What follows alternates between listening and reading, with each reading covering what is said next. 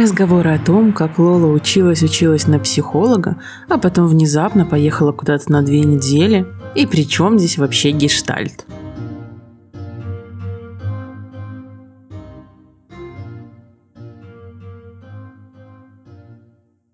Всем привет, котятки! Надеюсь, вы соскучились по такому формату, где я одна тренжу. В любом случае, пишите мне об этом. Нравится ли, когда у меня беседы? Или вы больше любите по старинке, когда я одна полчаса что-то вам заливал? Я по вам, как всегда, соскучилась. Это подкаст «Куда бежишь», где мы вместе ищем тот самый пресловутый life-work balance и пытаемся, наконец, отдохнуть, а еще строим новые опоры в этой реальности. И сегодня у меня выпуск будет как раз про мою опору. Это обучение на психолога, потому что, как вы уже знаете, если слушали предыдущие выпуски, я закрыла свое агентство, я полностью меняю карьеру на рубеже своего тридцатника. И то, о чем я сегодня хочу рассказать, о гештальт-интенсиве, имеет непосредственнейшее влияние на то, что сейчас происходит в моей жизни. Это не новый для вас формат, когда я езжу на какие-нибудь ретриты, digital детоксы, потом рассказываю, что мне это дало.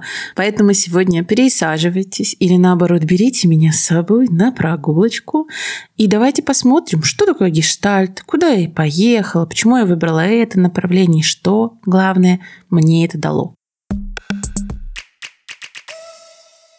Про гештальт ходит невероятное количество мифов, страхов, название, что это секта. Громче всего почему-то об этом говорят КПТшники, хотя у гештальтистов нет никакой проблемы с разными направлениями. А это именно что направление обучения психологии.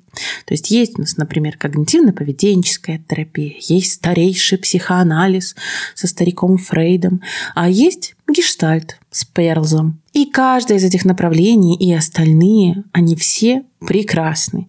И круче всего в работе использовать какие-то интегративные методы, то есть когда вы соединяете разные техники, разные направления и так далее. Почему же я, как Лола, я выбрала для себя именно гештальт, хотя вокруг меня как раз очень много КПТшников, которые меня стращали. И чем же гештальт так отличается от других направлений? Давайте какой-то не научный, а мой взгляд. Я хожу к психологам уже третий год. И первое, кто это был, это был как раз психоаналитик, потом было два КПТшника, и потом я пришла к гештальтистке. И вот только с гештальтисткой у меня произошел какой-то матч, и я наконец поняла, зачем я хожу к психологу и как это вообще влияет на мою ну, обычную повседневную жизнь. Потому что гештальт — это про эмоции. Это про то, что происходит с тобой здесь и сейчас. Как чувствует себя твое тело, какие эмоции возникают, какие мысли они порождают, как это все влияет в итоге на твою жизнь. Но работа, в отличие от КПТ, где работа именно с мыслями, с когницией, работа идет на уровне уровне эмоций. А я как человек, которого эмоции бесконечно затапливают, у которого качели постоянные, я, конечно, могу работать с когницией, но с учетом того, что у меня Короче, есть разные защиты у людей, и рационализация, то есть когда ты все рационализируешь, все объясняешь, это вообще-то одна из защит такого высшего взрослого порядка. И я овладела ей э, виртуозно. Поэтому, когда я работаю в КПТ с мыслями и так далее, это скорее по похоже на какую-то игру в догонялки с психологом. Когда же меня погружают на глубину моего стыда, вины, страха, тревоги, тогда я начинаю понимать, что происходит в моей жизни. И да, такое долгое вступление, но я по вам соскучилась. Надеюсь, вы не против. У гештальта есть несколько ступеней из-за которых в целом их и называют сектами. Но если вы назовете это курсами или степенями обучения, в общем-то, ничего не изменится. Просто такой формат. Есть первый год, можете поздравить меня, я уже закончила первый год, когда это скорее как групповая терапия. Да, вы чуть-чуть учитесь, но в первую очередь важно, что меня и привлекло в гештальте, пролечиться, пролечиться от других людей, напитаться, увидеть свои травмы до того, как ты пойдешь учиться на психолога, на гештальт-терапевта. Как по мне, это гениальнейшая идея. До того, как пойти в психологи, блин, вылечи свою кукуху, а не неси все свое говнище своим будущим клиентам. Обожаю гештальт за это. Я считаю, что это гениальнейшая история. И гештальт-интенсивы, про которые я сегодня вам один и расскажу, на котором я была, имеет такую же подоплеку. Подрастить нашего внутреннего ребенка, помочь ему, показать самые уязвимые, самые уязвимые и тяжелые какие-то места и дать понять, что конкретно болит и что нужно лечить. Поэтому для меня гештальт, групповая терапия и так далее оказались краеугольными во всем моем опыте. И это не про то, что все идите на гештальт, гештальт, и тогда это правда будет похоже на секту. Это про то, что мне помогло. Я и раньше вам говорила, что группы каким-то образом оказались для меня эффективнее, чем просто личка с психологом.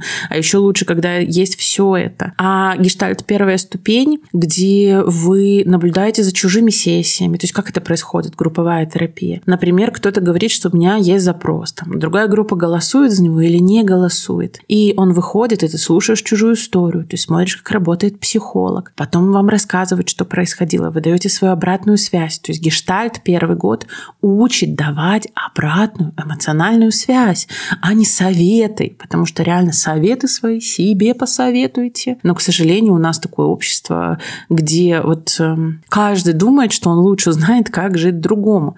Это неправда. Это неправильно. И на гештальте тебя учат давать эмоциональную связь. То есть ты рассказываешь мне что-то, а я делюсь, какие эмоции возникли у меня во время твоего разговора, какие мои истории возникли, какие мои раны оголились, когда ты рассказывал про свои. По-моему, это прекрасно. И учиться не советы давать, а какую-то эмоциональную реакцию, мне кажется, это должно быть просто в начальной школе. Итак, я попала в гештальт, я вот э, закончила его неделю назад. Э, первую ступень, конечно же, я пойду на вторую ступень.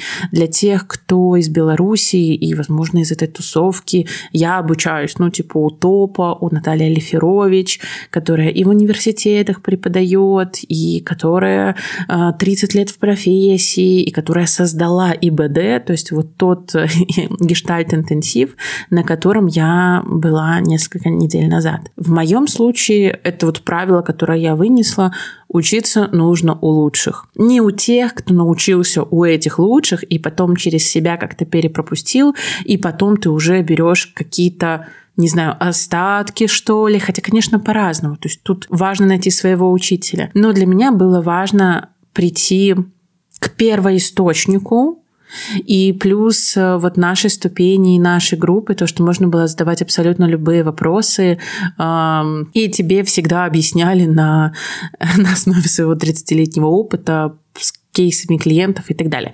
Но дальше. Что же мне дал вот этот вот гештальт, вот это первая ступень, почему я не вообще вам рассказываю, почему это прикольно, почему мои клиенты а, по коуч-сессиям уже некоторые пошли тоже в гештальт и тоже довольны. Потому что мы уже с вами не раз говорили, что есть пропущенная стадия зеркала у некоторых детей, когда родители недостаточно их отзеркаливали, недостаточно говорили, какие они, недостаточно показывали, что они видят их, что они видят их старания, что они их любят. И рождается вот такой человечек, такой дефицитарный нарцисс. Я надеюсь, вы уже послушали предыдущий выпуск, если нет, go туда. После этого, конечно, не выключайтесь. И растет такой дефицитарный нарцисс с дырами в области самооценки. Он не понимает, как я выгляжу, как меня воспринимают, кто я вообще, я черный, я белый, я, я, я вообще, я кто, скажи мне. Это в ТикТоке был какой-то смешной звук. Вот, но это, в общем-то, правда про дефицитарных нарциссов, к которым я тоже отношусь. У меня была огромная дыра в понимании, как меня видят другие люди. То есть, да, вроде, ай, какие там достижения, что-то делаю постоянно, мне это вроде как пишут, э, вроде как зовут меня там лекции делать и так далее, но у меня не было обратной связи на меня в каком-то большом количестве. А на групповой терапии, не обязательно на гештальте, просто на групповой терапии, там так много отражения тебя от других людей. Ты видишь, как ты влияешь, ты видишь, на что реагируют люди, каким ты им кажешься, а, какие твои защиты приводят к тому, что они видят тебя вот таким образом, и ты, наконец, начинаешь заполнять эту дыру как бы самовосприятия. Я впервые в жизни начала понимать, какой меня видят другие люди. И через это я сама понимаю, какой я себя вижу. Я принимаю свои там типа, вот, кавычки, негативные стороны. Я вижу свои слабости, но я вижу свои сильные стороны. И, в общем-то, в процессе самопознания у меня рождается очень много восхищения, очень много любви к себе. Вот абсолютно такая неожиданная для меня история, но гештальт дал мне самовосприятие и любовь к себе внезапно. И вот ходила я каждый месяц. Это получается раз в месяц, двухдневки или трехдневки по определенному количеству часов. Ты приходишь, вы вот там работаете, вы наблюдаете сессию, даете обратную эмоциональную связь, меняетесь, а, учитесь видеть людей в людях, а не свои проекции. То есть, когда ты видишь кого-то, он тебе заранее не нравится, потому что он напомнил тебе, напомнил тебе какого-нибудь друга, который тебя предал. То есть, это проекция называется. Или, например, ты приходишь и видишь учительницу и сразу сразу думаешь, вот она точно сучка. Вот сразу видно лицо злое. А потом оказывается, если покопаться, она напоминает тебе твою бабушку-учительницу. Ну, просто пример, но в гештальте считается, что мы, правда, видим многое в своих проекциях. То есть мы не видим людей в людях. И именно гештальт помог мне увидеть не только себя, но и других людей. Но вот даже сейчас не это самое главное. Я надеюсь, вы все еще со мной. Вы следите за тем, что происходит, потому что очень хочется, конечно же, рассказать про свой опыт. Одно из самого главного вообще профита для меня я нашла друзей.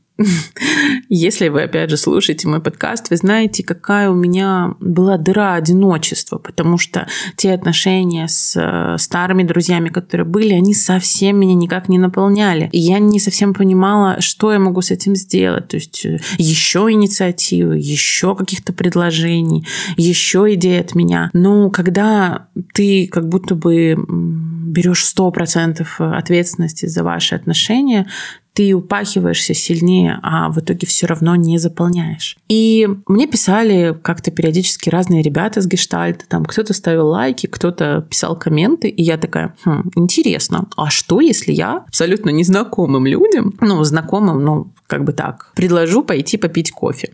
И мы пошли, ребят, и мы попили.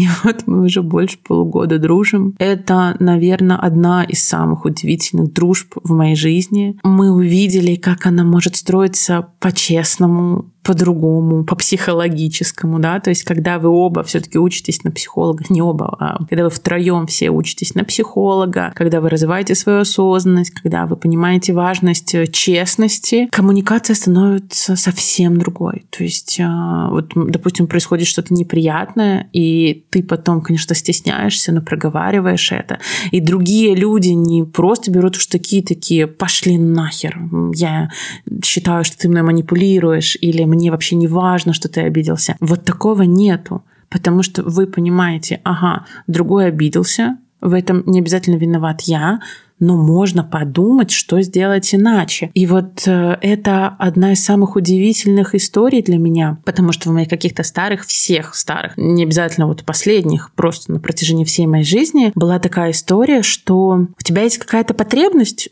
ну как бы и живи с этим. А дефицитарные нарциссы и так им очень сложно проявлять свою уязвимость, свою зависимость от людей, свою невротическую ужасную потребность в том, чтобы быть рядом, рядом, в том, чтобы греться кого-то. То есть это прям первичная потребность. То есть есть такая концепция в гештальте, что у нас есть три части. Шизоидная, нарциссическая и э, невротическая. И если нарциссическая как бы отвечает за самооценку, за контакт с миром, за достижение, за работу, за самопроявление и предъявление, то шизоидная отвечает за а, уединение, саморефлексию, какой-то ну, вот прогулки в одиночестве, какое-то творчество.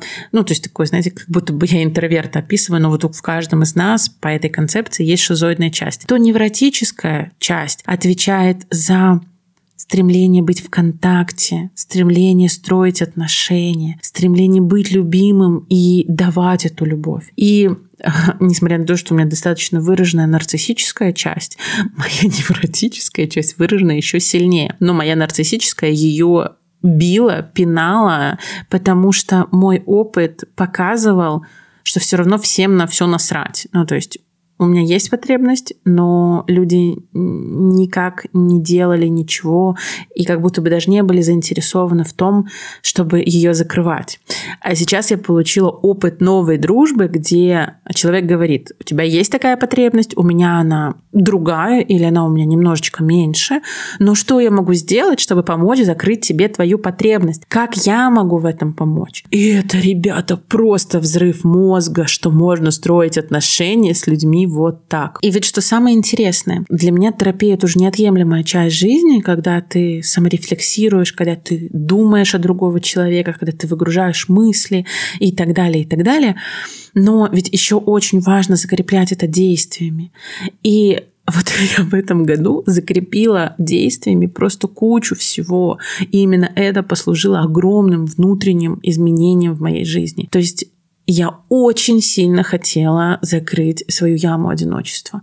Я очень сильно хотела иметь таких друзей, которым, которым тоже нужно, да, которым тоже нужно часто встречаться, часто общаться. Ну вот есть это нормально. Вот есть люди, которым окей раз в месяц.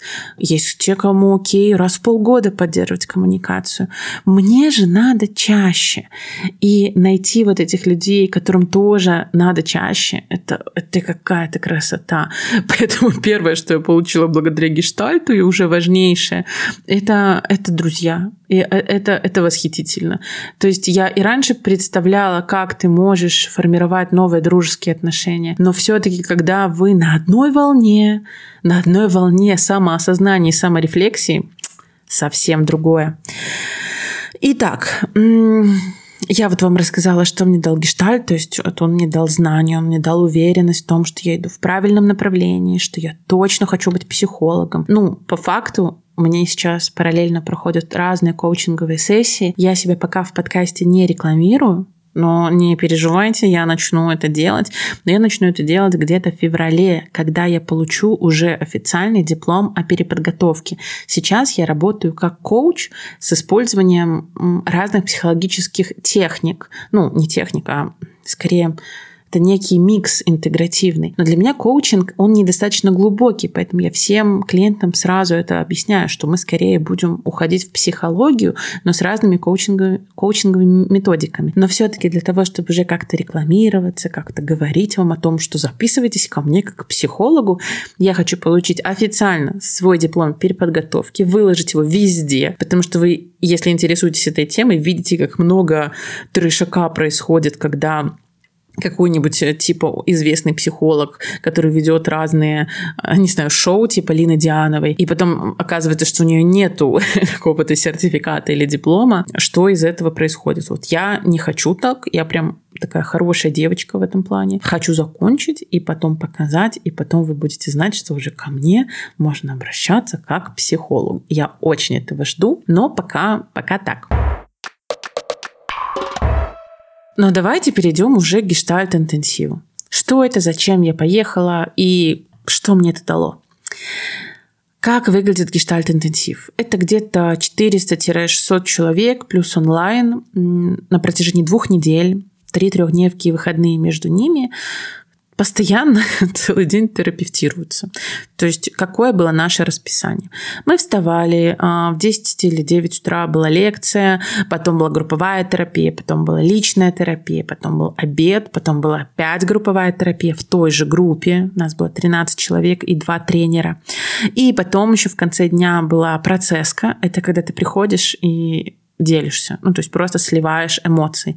И это абсолютно гениальная история. Я бы хотела вести это и в бизнес, и везде, и в семью. То есть ты просто приходишь и такой, слушайте, у меня есть 7 минут, сказать, какие все говно, а я принцесса. Или как мне все надоело. Или наоборот, какой инсайт офигеннейший я открыла сегодня, и тебя все слушают, поддерживают, обнимают и так далее. То есть процесс это просто гениальная вещь.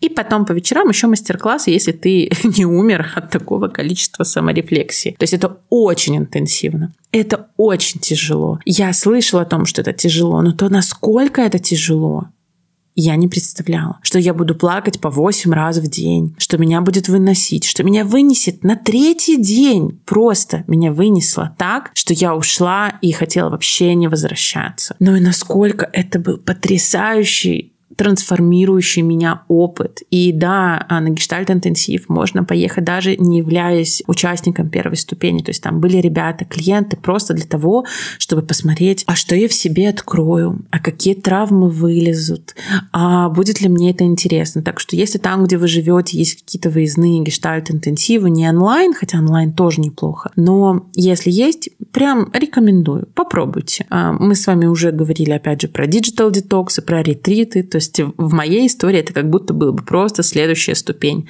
Две недели, кучу людей, кучу рефлексий и что мне это дало. Но э, давайте еще сделаем заметочку по поводу стоимости, потому что когда я задавала вопрос в своем инстаграме, что вам интересно, мне спросили, сколько мне это обошлось. Я подсчитала, но поймите, что эта цена может быть как дешевле, так и в 2-3 раза дороже, в зависимости от того жилья. То есть э, тренерский сбор, то есть когда ты платишь за то, что ты терапевтируешься каждый день, что есть личный терапевт, групповой и так далее. То есть за всю программу 200 270 долларов. Мы его заплатили где-то еще в марте, это по самой низкой цене. Чем ближе к интенсиву, тем он дороже. Итак, 275 долларов, простите. Вот жилье у нас стоило 10 долларов в сутки. Мы его снимали, вот если вы в Беларуси или в России или Казахстане, и, к сожалению, э, не в Украине, хотя до войны каждый, ну, который вы знаете мое мнение, до войны Украина активнейше приезжала к нам, а мы постоянно ездили к Украине, то есть были гештальт-интенсивы в Одессе и так далее. Была очень сильная связь а, нашего комьюнити украинско-белорусского. Но сейчас, к сожалению, происходит э, то, что происходит, и украинцев в этом году не было, что и понятно но были россияне, а, были из Казахстана ребята. Ну и в целом, вот если вы в какой-то стране, между которыми у нас еще не закрыты границы, живу в лучшее время, в лучшей стране, как говорится, то вы можете приезжать к нам, но, скорее всего, у вас тоже есть такие гештальт-интенсивы. Итак, вернемся. 275 долларов – это сбор, то есть это такая сумма, которая у всех одинакова. 10 долларов в сутки у нас было проживание, мы жили вдвоем с соседкой с гештальта с первой ступени. Это было скорее как коммуна или коммуналка, но это было охерительно, потом еще пару слов об этом скажу. Итак, там было 130 долларов, получается, жилье у меня. На еду мы потратили где-то 150 долларов. Можно было бы чуть меньше, можно было бы чуть больше, но мы много готовили. На бенз э, на троих мы сбросились э, там грубо говоря, 60 долларов на троих мы раскинули из Минска Доброслав. И... А, еще я стул покупала. Он стоил 130 белорусских рублей. Или, сейчас просто курс такой тяжелый, ну, допустим, где-то 35-40 долларов стоил мой стул, и он был классный. И для тех, кто будет слушать этот выпуск, и он уже знает, что такое гештальт, и э, понимает, э, что такое стул, почему он важен, э, я вот все-таки сделаю сноску для тех, кто не знает. Ты туда приезжаешь, это просто прекрасная база древяты, эм, база санаториев таких на берегу Брославского озера, огромного, очень красивого. И вы постоянно находитесь на улице, если не дождь. Ну, потому что там 400-500 человек, ты никуда не посадишь. Ну и плюс вы же постоянно разбиты по вашим терапевтическим группам или процесскам, поэтому э, по факту каждому нужно было найти свою беседку, свой кусок под березкой и так далее. Ну и очевидно, что ты там сидишь на чем-то, поэтому твой стул — это база всего путешествия. Я купила стул за 130 рублей. Это было дороже, чем большинство. Многие покупали за 40, за 50. Это были какие-то маленькие табуретки. Все люди, которые покупали отстойный стул, они страдали от этого. То есть, когда ты сидишь там по 5-8 часов в день на стуле, позаботься о себе заранее. Был другой минус, что он был очень тяжелый. И так как-то получилось, что за меня стул всегда носили какие-то мужчины. Вот соседи по дому, там соседи по группе. И это одна из, конечно, интересных, один из интересных моментов, потому что ты вспоминаешь, что ты женщина. То есть тебе буквально общество иллюстрирует, что ты женщина. То есть если тебе тяжело, тебе можно помочь вот в этом плане. Это то, чего я давно не испытывала, я вам скажу. То есть в моей жизни очень мало контактов с мужчинами. И там я типа 300 лет замужем. У меня на работе в моем агентстве были только девочки. Я не хожу там по клубам или хотя вообще не имею никакого осуждения. Ну просто как-то так получилось, что из моей жизни совсем вымылись другие мужчины, и без вот этого отражения мужского какого-то внимания, там, улыбок, то есть никаких границ не перейдено, но просто общение с другим полом. Оказалось, что это тоже очень важно ну, для меня, потому что я увидела, как э, воспринимают меня другие мужчины, что они видят, что окей, я могу, мне может быть тяжело, мне можно помочь, со мной можно похихикать, посмеяться, пообщаться. И несмотря на то, что это все было так безобидно, это был очень пробуждающий опыт, пробуждающий вот эту мою женскую какую-то часть. Тут будет без женских энергий, не переживайте. Но я женщина, это охуенно, я сексуальна, я, я активна, я симпатична. И как будто бы иметь вот это отражение от других людей тоже оказалось очень важно. Это я просто думаю, какими словами рассказывать о своей э, женской и сексуальной составляющей, которая пробудилась на интенсиве благодаря отражению от других мужчин, когда твой муж э, монтирует этот выпуск. Павлик, прости, я как бы, ну как есть, но я тебе об этом рассказывала. Вот.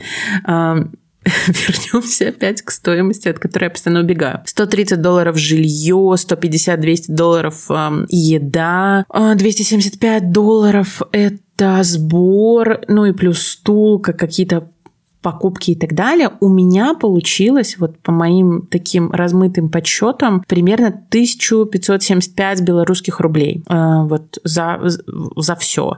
Это где-то 500 долларов.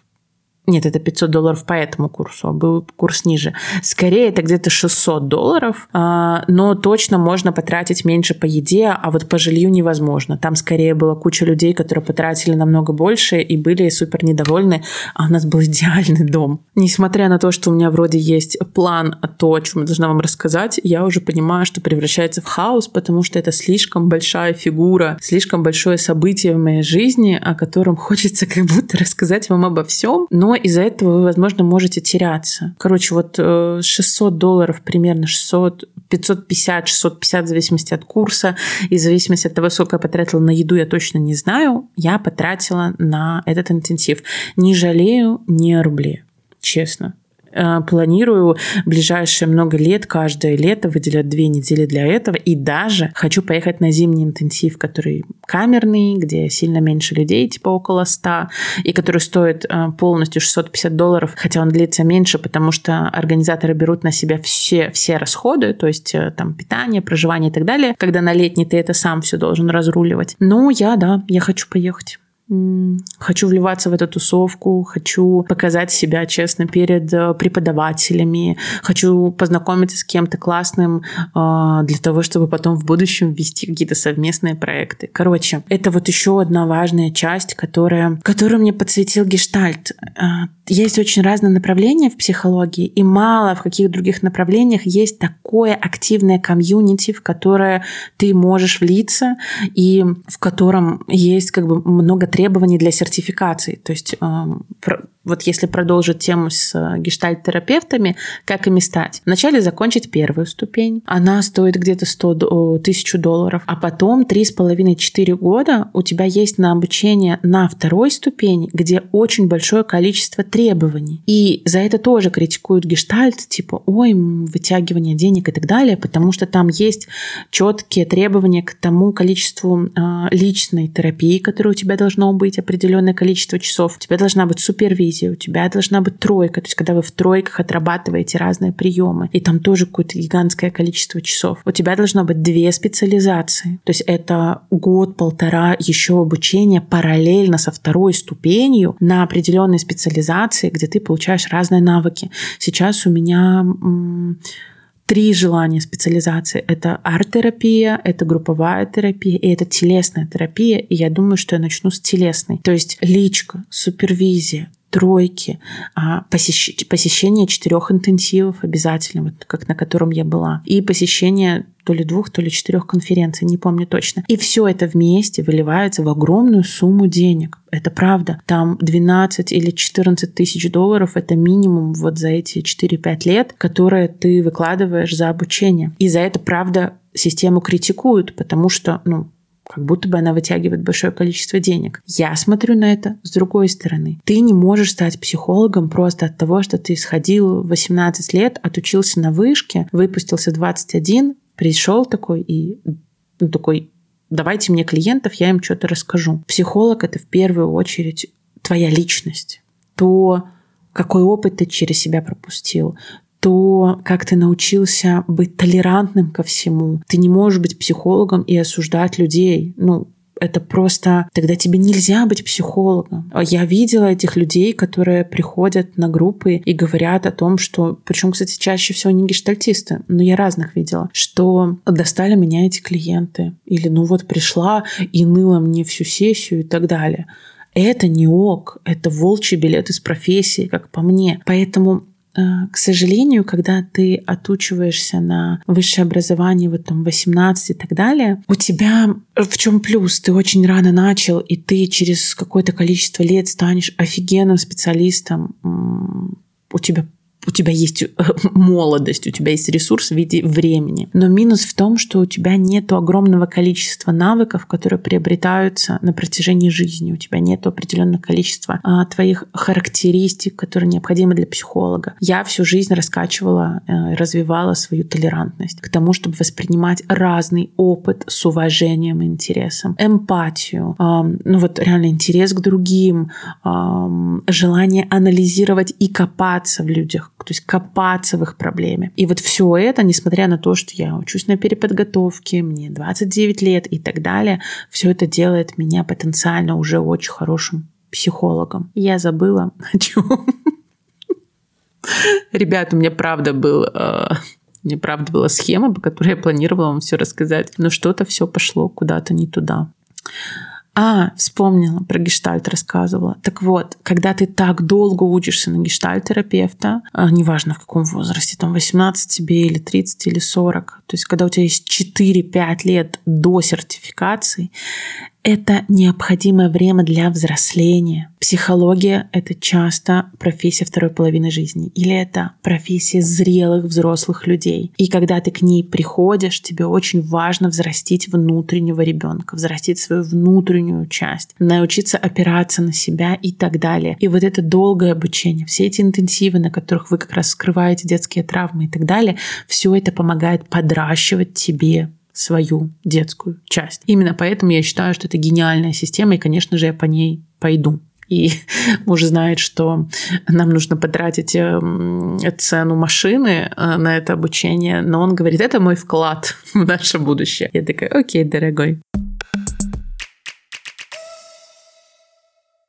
Я вам рассказала, что мне дал сам гештальт, э, как я в него пошла, как я поехала на интенсив, сколько это стоило, даже структуру дня раскрыла. Но последнее, последнее, о чем бы я хотела поговорить в этом выпуске, и уже надо заканчивать. Если у вас будут возникать вопросы во время моего сумбурного рассказа и так далее, пожалуйста, подписывайтесь уже на мой телеграм-канал «Куда бежишь». Ссылка всегда есть в описании. Подписывайтесь на мой инстаграм Лоли Син. И там есть еще инстаграм «Куда бежишь», но я его просто веду не очень активно, и там скорее просто афиша новых выпусков. Но мой личный Инстаграм как раз содержит и информацию, и инсайты и так далее. Подписывайтесь для того, чтобы больше понимать, о чем я говорю, почему я к этому прихожу. У меня в Телеграм-канале активнейший, я сейчас его веду, и там рассказывала, и как меня выносило на гештальт-интенсиве, зачем туда тут поехала, и о чем это, и так далее. Короче, если вам все это интересно, если у вас какой-то отклик произошел, обязательно подписывайтесь на телеграм-канал «Куда бежишь» и задавайте вопросы под этим выпуском для того, чтобы я их собрала и сделала второй выпуск. Какую же травму я вскрыла во время гештальт-интенсива? Это, давайте так, я перечислю и расскажу об одной, а следующих все-таки уже во второй части это травма моего отвержения, связанная с тем, что я в детстве ездила в большое количество лагерей, и у меня был разный опыт буллинга. Меня обижали, воровали мои там сережки, читали мой дневник. То есть был очень тяжелый опыт буллинга в лагерях. И когда ты приезжаешь, где куча людей, где есть какие-то группки, и плюс они стали еще нам давать, организаторы, задание подготовиться к капустнику. То есть это буквально всколыхнуло все твои раны из детства. Это содрало с них корку на второй, сука, день. На второй день меня начало выносить. Потому что у меня был запрос, который я вынесла на группе, и я хотела, чтобы его поддержали. Ну, раз, поддержали парня. Окей, не проблема. Два, поддержали другую девушку. Окей, не проблема. Три, поддержали опять не меня. Параллельно мы готовимся к капустнику, которого я боюсь из-за ассоциации с детским лагерем. И у меня случилось сильнейшее эмоциональное напряжение. То есть я помню, как все там тренировались какую-то песню петь и так далее. И вся группа идет на сцену, ну еще не на сцену, а как бы к своим местам. А я иду, смотрю на них, проходит мой а, а, одна, получается, группник и предлагает мне понести стул, а я такая гордая, нет, спасибо, не надо. Через два метра он опять такой, да давай понесу. Я такая, нет, не надо. То есть я прям сама ушла в самоотвержение, что самое интересное. Самое интересное вот в этой травме отвержения, что часто получив какой-то травматичный опыт в детстве, мы потом учимся сами себя отвергать и сами попадаем снова в этот же опыт, отыгрывая его раз за разом, раз за разом. И не отыграв его до конца, невозможно проститься с этой историей. Я вот такая отказалась от того, чтобы мне несли этот дурацкий тяжелый стул, меня даже тогда в голове было на зло маме отморожу уши. Все идут на сцену, а я замедляю свое движение и понимаю, что я не могу к ним присоединиться. Я не чувствую себя в этом. Я чувствую себя маленькой раненой девочкой. Я развернулась, почти убежала до дома, скинула там стул и пошла гулять в лес. Я гуляла допоздна. Я звонила маме, я звонила Паше чтобы вообще понимать, есть ли у меня кто-то, кто всегда за меня постоит. То есть тут как бы отвергли мой запрос, в моей голове отвергли меня, в моей голове меня не приняли, меня не любят. И мне очень важно было вот позвонить во внешний мир маме и Паше, чтобы они подтвердили, что нет, мы с тобой, мы тебя любим. Я позвонила маме, сидя на пристани и наблюдая за уточками, и она начала очень привычно обесценивать а, то, что происходит. Я ей пыталась объяснить, как мне больно, что я чувствую себя там ничтожеством, что я сейчас на самом там дне саморефлексии. У меня реально у меня были странные вопросы а если меня не выбирают, если меня не видят, существую ли я вообще? То есть такой экзистенциальный кризис у меня был. На третий день, ребят, на третий всего день. И мама начала делать какие-то привычные обесценивания, что, а может, ты сама выбираешь в этом находиться и так далее. Понятно, что мы тоже выбираем это. Просто в момент э, раны нельзя об этом говорить человеку, его нужно поддерживать. Я кинула трубку, она пыталась дозвониться, я кидала, кидала, а потом я подняла, и моя мама, моя 60-летняя мама, которая в детстве часто не давала мне тепла, обнимашек и так далее, из-за чего у меня тоже есть травмы, она сказала, что как я могу тебе помочь? Хочешь, я за тобой приеду? Было 9 вечера. Минск находится в четырех часах от Браслова. И моя мама, 60-летняя, сказала, что я сейчас сяду и приеду за тобой. Если тебе это нужно, я вот уже сейчас пойду в машину. Я сейчас говорю, и у меня голос дрожит, слышите, потому что у меня слезы выступают. Это было как будто бы возвращение в те ситуации в детстве, когда я не, ну, у нас не было мобильных телефонов, мы не могли связаться активно с нашими родителями. Это было в Крыму. То есть она бы, скорее всего, все равно не могла приехать и меня забрать. И вот это вот ощущение оставленности, брошенности, э, наедине с своими проблемами, когда мне никто не может помочь, это ощущение закрепилось во мне на всю жизнь. И мое отыгрывание, вот срыв корки с этой раной, погружение меня на это дно, и в итоге этот важный разговор с мамой, где она говорит, я с тобой сейчас приеду, как я тебе могу помочь? Как мне с тобой сейчас поговорить, чтобы тебе стало легче? Ребят, это только ради этого мне надо было ехать на этот гештальт-интенсив, хотя произошло еще много всего. Но вот я закрыла свой гештальт я узнала, что за мной приедут, что меня всегда заберут, что у меня есть моя стая, что у меня есть моя семья, для которых я важнее всего. Это ощущение бесценно. Это ощущение сейчас делает меня более наполненной, чем когда-либо в моей жизни. И это произошло именно из-за сходства с детским лагерем, где тебя булят и отвергают и не принимают. Потом, конечно, позвонил муж и говорит, я тоже приеду, если надо. Ну, вообще, мы как бы денег заплатили, а тебе точно так плохо. И потом после После гештальт-интенсива он говорит, ну ты звонишь на третий день, говоришь, забери меня. Я не понимаю, что происходит. Я не понимаю глубины твоей боли. И вроде заплатили и отправили тебя на обучение. Что, что происходит? Короче, мой муж, конечно, приобрел тоже разный новый эмоциональный опыт. Все, буду заканчивать. Вот серьезно, я не ожидала. Я плани... 46 минут. Кошмар. Я планировала вам на 15 минут рассказать, а я вам рассказала буквально только про одну травму, про травму отвержения. А еще есть ранение моей сексуальности, телесности, самооценка, ощущение того, что меня слишком много, моя агрессия, эмоций слишком много, мне надо себя заткнуть, и мой контрол-фрик. Вот я насчитала 5 травм, с которыми я поработала на интенсиве. Но я расскажу об этом только если вы как-то дадите знать, что вам было интересно. Подпишитесь на телеграм-канал, там напишите на какой-то комментарий. Возможно, напишите мне в директ или расскажете об этом выпуске в сторис. Потому что летом, к сожалению, прослушивания падают, и мне важно понимать, что вам интересно, и что вам важно, чтобы вот тогда, когда я одна наедине с вами, без каких-либо гостей, что вам это тоже нужно. Показывайте свою обратную связь эмоциональную, пожалуйста. Без этого я как будто в темноте, я не всегда знаю, куда двигаться. Вы мне нужны, котики. Расскажите, послушав этот выпуск, все свои вопросы, все свои эмоции. Расскажите, было ли вам важно, нужна ли вторая часть, и если да, уже совсем скоро она выйдет. А пока, пока-пока, котятки. Была рада с вами сегодня поболтать.